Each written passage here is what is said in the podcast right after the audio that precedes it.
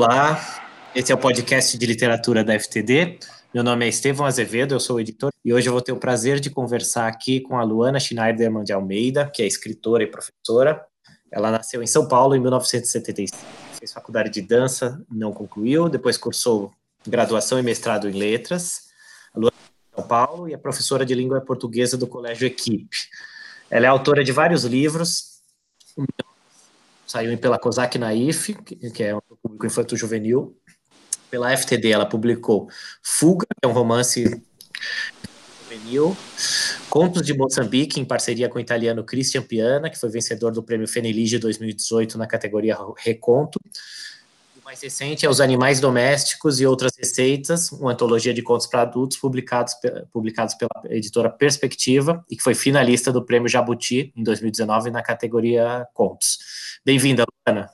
Obrigada, Estevão. Um prazer estar aqui. Obrigada, agradeço o convite e a FTD. Vamos lá, Luana. A gente está enfrentando um tempo super difícil, né? Não se fala de outro assunto, pandemia, vírus, isolamento, quarentena. E eu queria começar falando a conversa com você perguntando para que seja literatura num tempo como esse? O livro, a leitura, o isolamento, a solidão, como é que fica a literatura? É, eu acho que a gente está num momento extremamente literário, de uma, de uma certa maneira, né? Tanto do ponto de vista de quem escreve, quanto também do ponto de vista de quem lê. De quem lê, é, a literatura é um pouco chavão falar isso, mas é verdade, né?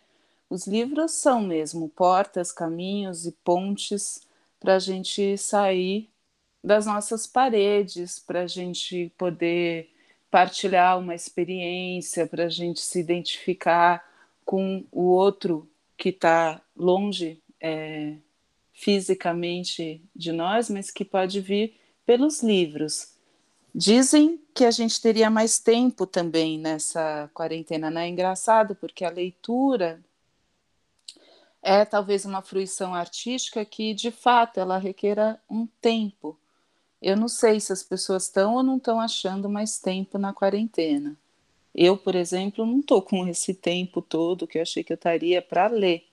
Mas, de qualquer maneira, eu acho que uma disposição interna para se abrir para o outro, para ter um tempo, para sentar, para mergulhar em algo que, ao virar das páginas, puxa, é uma delícia. E quem sabe essa quietude uma certa quietude no meio do caos é, possa também ser encontrada através dos livros.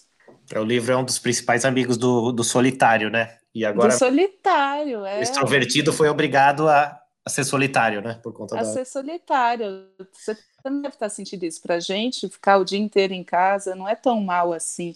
Se a gente pode ler, se a gente pode escrever, né? E... e... a criação, Luana, como é que fica criar em tempos de pandemia? Primeiro, a gente só pode é, a gente tem que criar necessariamente dando alguma resposta para os tempos de pandemia? Dá para fazer literatura sem falar desse assunto?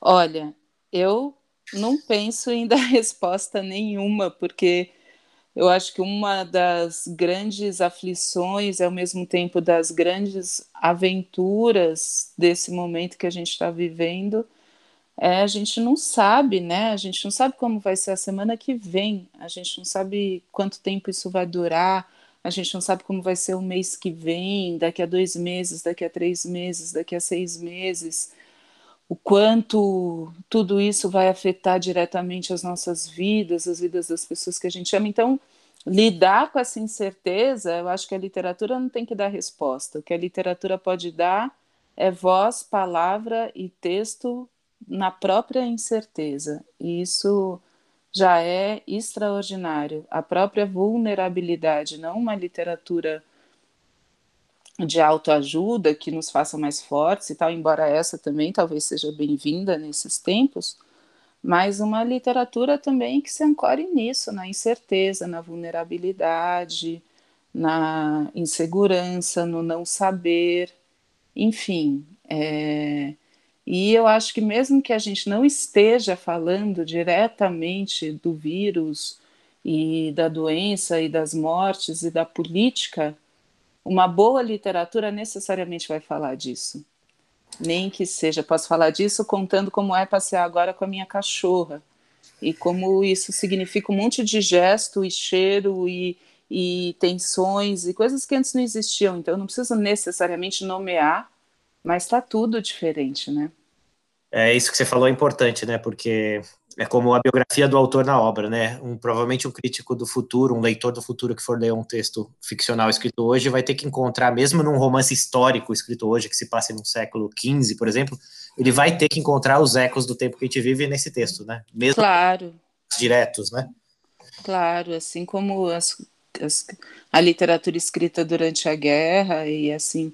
E, e esses ecos eles sempre estão, eles sempre se infiltram na nossa pele, nos nossos poros. Acho que uma boa literatura ela jamais está desconectada do mundo social, político, biológico que a cerca, né? É, e tomara que a gente tenha muitas obras boas para falar de tempos como esse, para a gente fugir de uma coisa que eu estou vendo na imprensa ou na, na, internet, nos artigos, nas conversas, que é um desafio que é como falar dos tempos de hoje sem citar o, a peste do Camina que falam de qualquer coisa cultural hoje falam desse livro. A gente tem que pesquisar um pouco mais. e não que não seja um grande livro, por isso que vem à toda, mas é engraçado. É. De artigos que eu já li sobre esse livro nas últimas semanas é, é, é Você publicou um romance de que eu gosto muito, que é o Fuga, um romance juvenil. Uhum juvenil aí vem daquelas categorizações que a gente é obrigado a fazer, né, por questões extraliterárias, que é um romance para qualquer idade, né, um romance bonito. Hum. A história da Marina, né, uma adolescente que entra numa crise existencial, né, com a escola, com Sim. os pais, com a turma, com a cidade, com o projeto de vida, né, ela, ela se sente um pouco perdida e decide fugir, só que ela não sabe para onde, né, tô aqui resumindo o livro, né? mas é porque eu queria uhum. essa adolescente hoje, a Marina, se ela existir como você acha que ela estaria enfrentando esse tempo?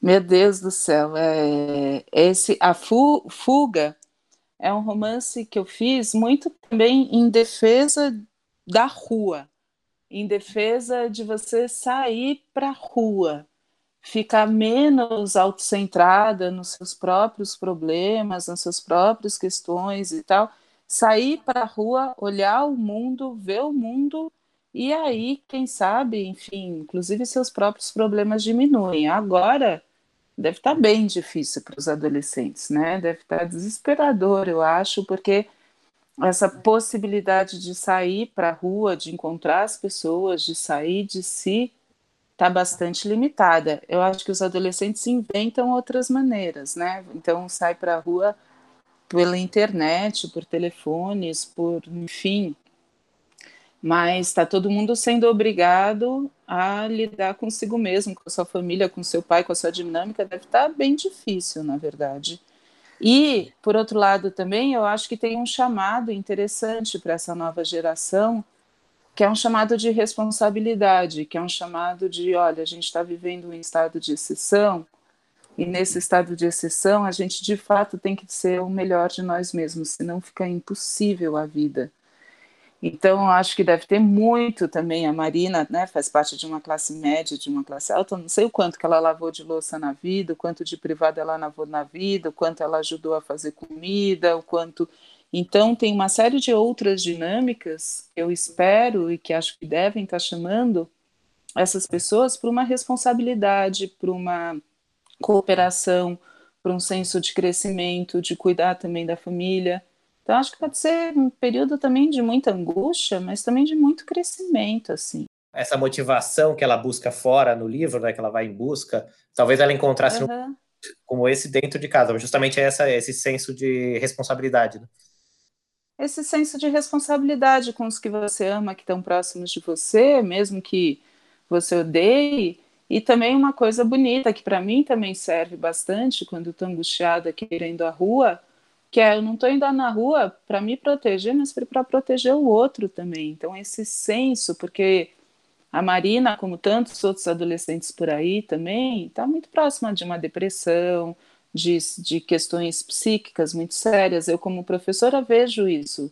Montes, e uma das questões eu acho que é uma certa solidão do mundo contemporâneo, uma falta de utopia, é, uma falta assim de desejos de luta, de, de crença no ser humano. Então, com toda a tragédia, talvez esteja nascendo nas casas e nos mundos dessa adolescência toda aí que está estourando entre as paredes dos quartos, também esse senso de comunidade, de utopia, de solidariedade, de união, de ajudar o próximo, de rever a vida, de inventar um mundo novo. Quem sabe essa geração aí, que é a geração da Marina, não inventa um mundo bem melhor para a gente viver, não constrói esse mundo bem melhor para a gente. Eu acho.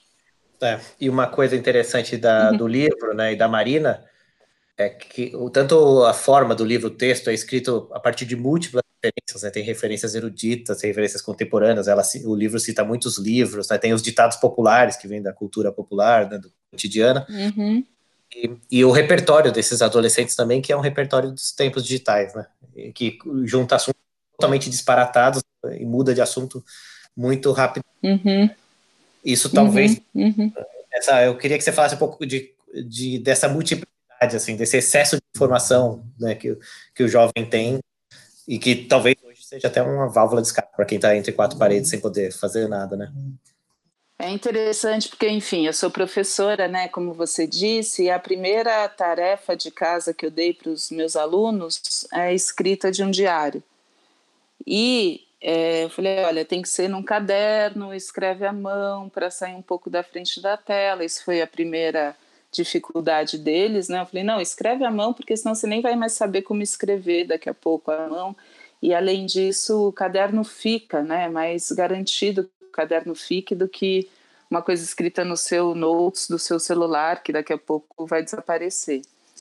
E aí muitos alunos reclamaram que eles falaram não tem sobre o que escrever, porque a gente está tem um, tem um aluno que usou até uma coisa poética, ele falou que era um tédio infinito, ele estava dentro da repetição infinita, do tédio infinito, do que do vazio infinito. E é aí que eu acho também, Estevam, que a gente está num momento muito rico para o escritor, porque o lance é olhar na, no mesmo lugar, é quase um exercício literário, né? Você está preso 30 dias no mesmo lugar. Quais são as modificações? Quais são as mudanças? O, por que, que um dia não é igual ao outro? o que que prestar atenção nas pequenas coisas, exercitar um outro tipo de sensibilidade, ver que um grande acontecimento pode ser fazer um bolo ou aprender uma coisa ou ver um filme com a família ou essa aguçar essa outra sensibilidade, eu acho que isso pode ser extraordinário se acontecer, é, porque é, só a internet forma, vai dar tédio. Ver de que forma a, a, luz muda ao longo do dia nos cômodos, né, por exemplo, porque a gente não fica em casa para Por exemplo, entediado não fica em... para isso. Exato. Então também eu acho que essa experiência do tédio, sabe, pode ser muito interessante, assim, e, pode ser Luana, inclusive muito rica. Como é que tá. a, a, esse momento afetou a sua relação com os adolescentes que são seus alunos e como é que a escola na qual você leciona reagiu a isso, porque isso, essa situação de alguma maneira fez ruir um modelo, né, de, de escola, escolar, do calendário, né, da presença, do compartilhamento, né. Como é que escola reagiu e como é que você tem visto isso entre colegas ou nesse meio que você atua também? Olha, são muitas as questões, assim, eu nunca é, todo mundo fala, né? Eu nunca imaginei que eu estaria, sei lá, lavando um saco de batata frita, passando sabonete no, saco de batata palha, eu nunca imaginei que eu poderia um dia viver isso, da escola em que eu trabalho, o prédio da escola fechar e não ter mais aula. Aula é uma coisa muito sagrada. E o encontro, faltar na escola é uma coisa muito séria. E o encontro da escola é o que a gente tem de mais sagrado. Eu sempre falo isso. Eu acho que, por exemplo, fazer a chamada e ver quem está aqui e essa presença física e essa mistura de corpos e todas as negociações é o mais importante da escola, mais do que qualquer conteúdo, mais do que. Então, não ter isso é um corte, é uma dificuldade, é uma estranheza, é o que é muito, muito estranho. Então, já é uma perda, não tem nada que substitua. O que tem escolas que estão tentando ao máximo reproduzir o seu sistema escolar presencial com o sistema escolar online, o que significa todas as aulas, todos os professores. Tem escola até relatos de escola que estão pedindo para que os alunos se uniformizem, coloquem um uniforme para assistir às aulas online e tal. E isso eu entendo é muito massacrante tanto para os alunos quanto para as famílias, eu acho, porque, enfim, são muitas outras as tarefas que a gente tem e não adianta. Então também é, eu estou tentando ver o lado bom de cada uma das coisas. Talvez um dos lados bons seja a valorização do encontro, a valorização da escola, do prédio escolar, da presença corpórea de todos nós. E a segunda é repensar um pouco também. Então, o que, que é o mais importante agora? Eu dou uma gramática, eu dou aulas de redação, eu dou aulas de leitura, eu dou dicas de leitura. E o que eu tenho achado que é bom é também pensar essa necessidade toda de tanto conteúdo. Será que é o conteúdo que mais importa? E é, ao mesmo tempo incrível que são essas aulas através das plataformas, né? Onde cada aluno vira uma janela na sua tela e você vê as casas das pessoas. Eu tive uma aula que a aula inteira foi a chamada, cada um mostrando o seu bicho, sua casa, seu quarto, sua cama. Então, uma distância, uma proximidade. Tem alunos que não querem se mostrar na câmera, ficam com vergonha, então eles desligam a câmera.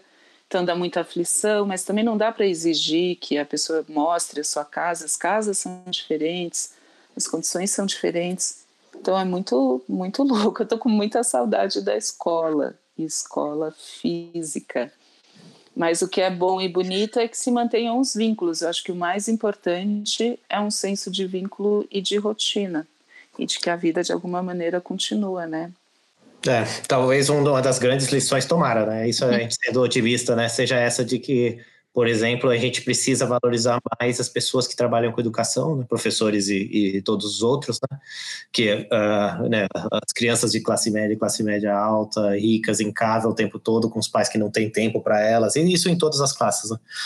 É, uhum. A ação atípica mostrou para nós o valor que tem alguém que reúne crianças e, né, e, e as educa, né, não tem Exato. E dos profissionais de saúde, obviamente, né? São é, e dos profissionais motoristas do... de ambulância, garis, né?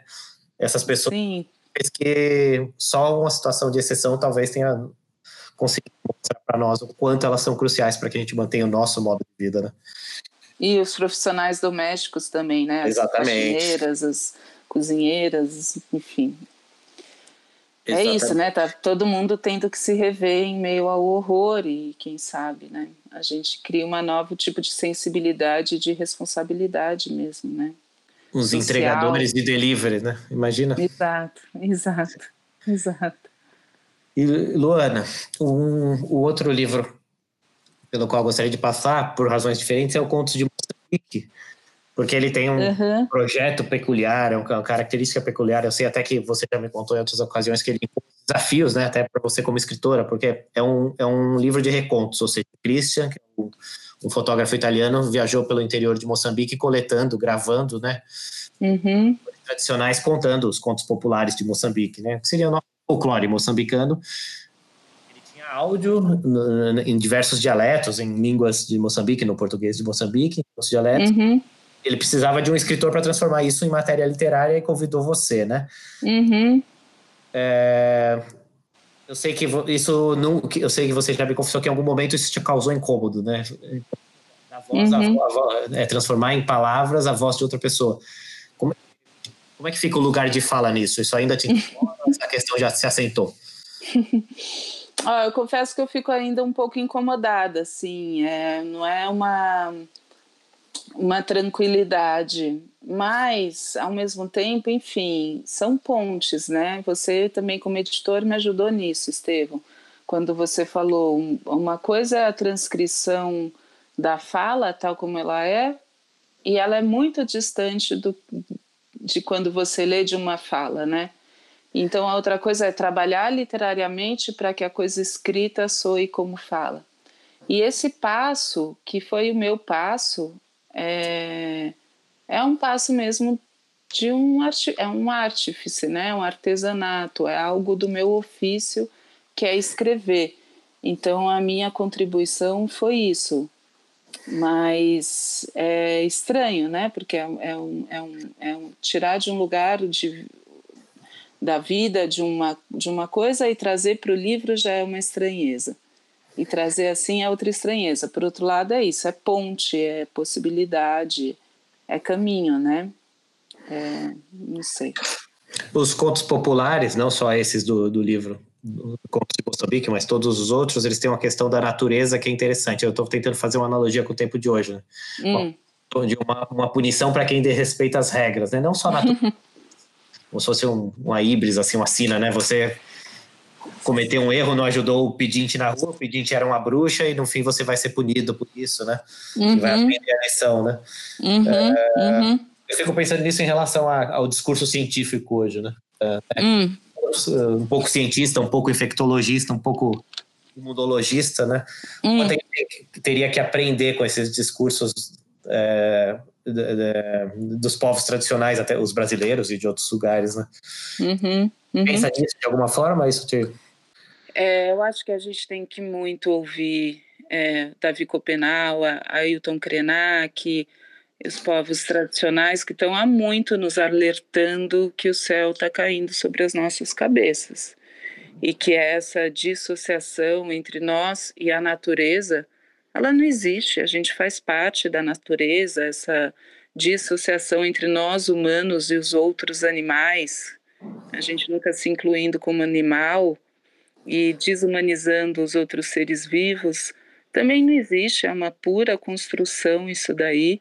E sim, é, não sei se é um preço que a gente está pagando, o que, que é, mas que pelo menos nos, nos conecte com essa outra percepção de que não é assim, né? A Terra, o nosso planeta não é algo do qual a gente possa dispor da maneira como a gente quiser, ocupar da maneira como a gente quiser, no nosso núcleo social e individual, com o nosso bem, sem pensar nas consequências, né? É, quem sabe também tudo isso vai rever um pouco a nossa maneira de vida em termos profundos mesmo, estruturais, né? Consumo, relação com os outros, relação com, a, com as florestas, com os recursos naturais que a gente tem, e entender que a gente faz parte disso, né? É, o consumo é uma questão que, pelo menos na minha experiência pessoal, é, foi uma mudança radical. Eu já não era muito de consumir, mas claro, eu tinha meus, meus gostos, minhas necessidades, e mas agora eu percebi, confinado, o quanto realmente eu não preciso de quase nada para sobreviver.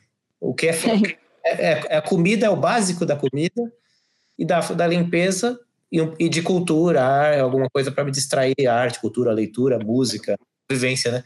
Uhum. É impressionante uhum. como a gente é capaz de viver com muito menos do que a gente achava que precisava, né? Não sei se todo mundo percebeu isso, talvez tenha gente sofrendo horrores por não estar tá consumindo algo em específico, que é também bem humano, mas acho que em geral as pessoas devem ter percebido que boa parte da, dos nossos desejos, dos nossos hábitos de compra são absolutamente descartáveis, né?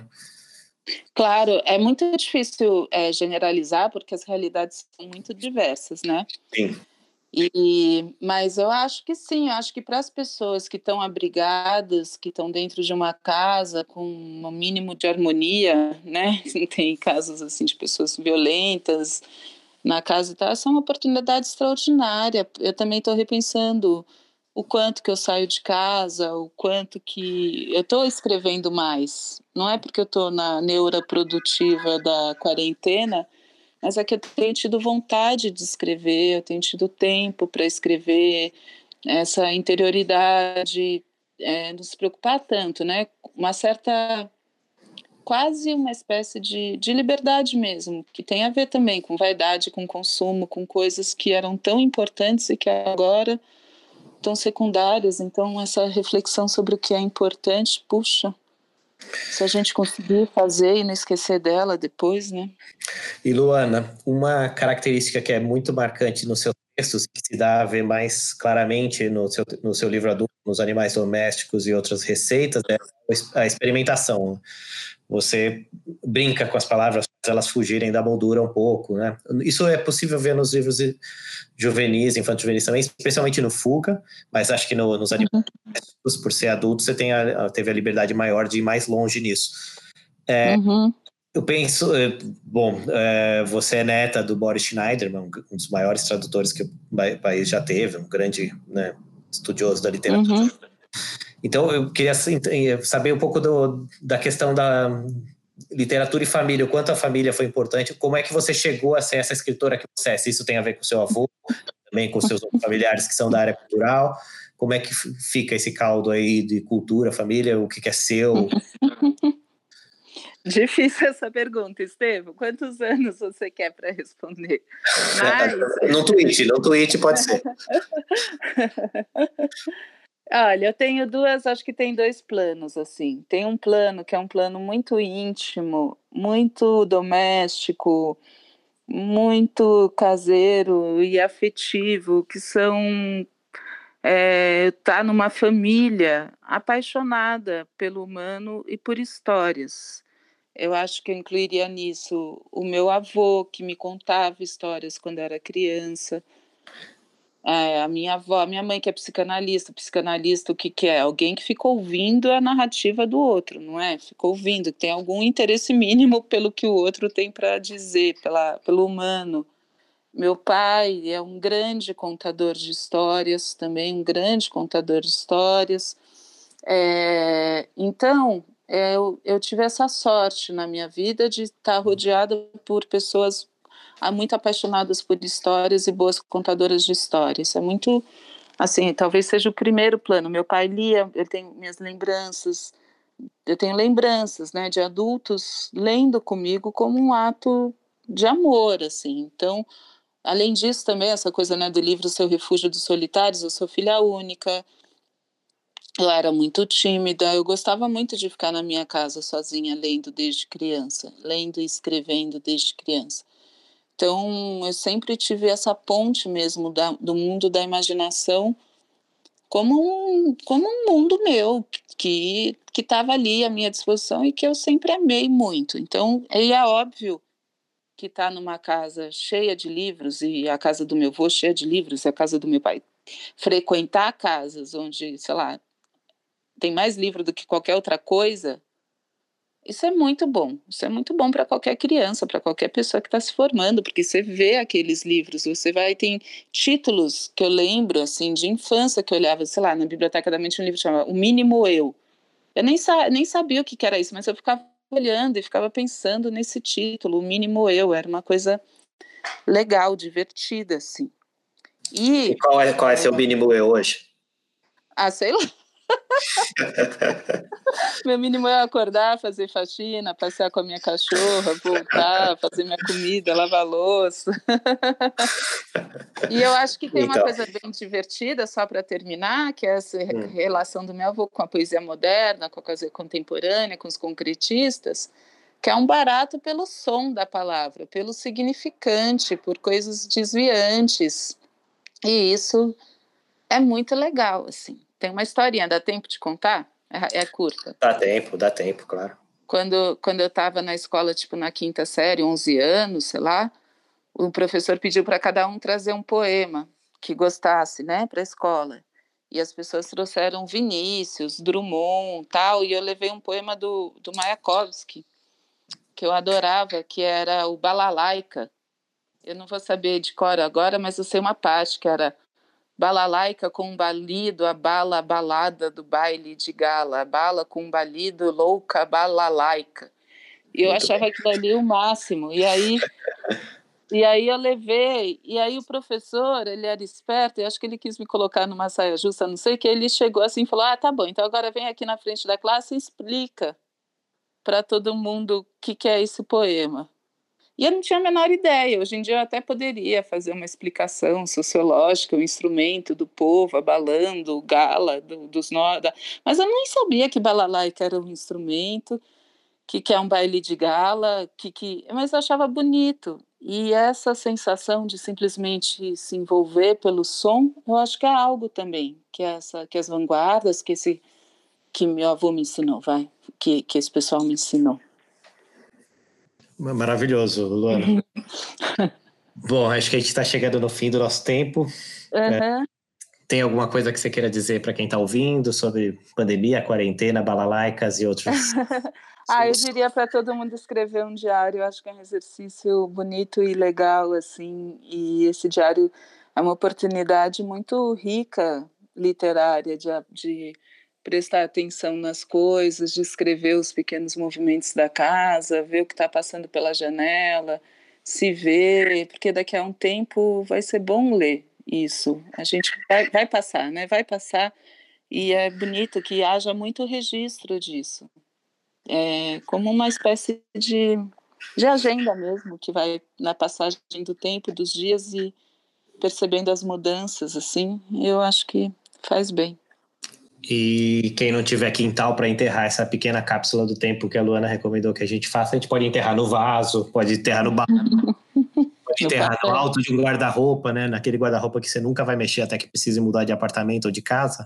Então fica aqui o, a sugestão da Luana para a gente aproveitar esse tempo de, de uma forma criativa e é bom. um legado para nós mesmos, né? Uhum, exato, exato. Obrigado, Luana. Foi uma alegria conversar com você. Espero que as pessoas gostem também. E, então, obrigada, foi um prazer, Estevam. Muito obrigada. Foi um prazer. Até mais. Até. Beijo.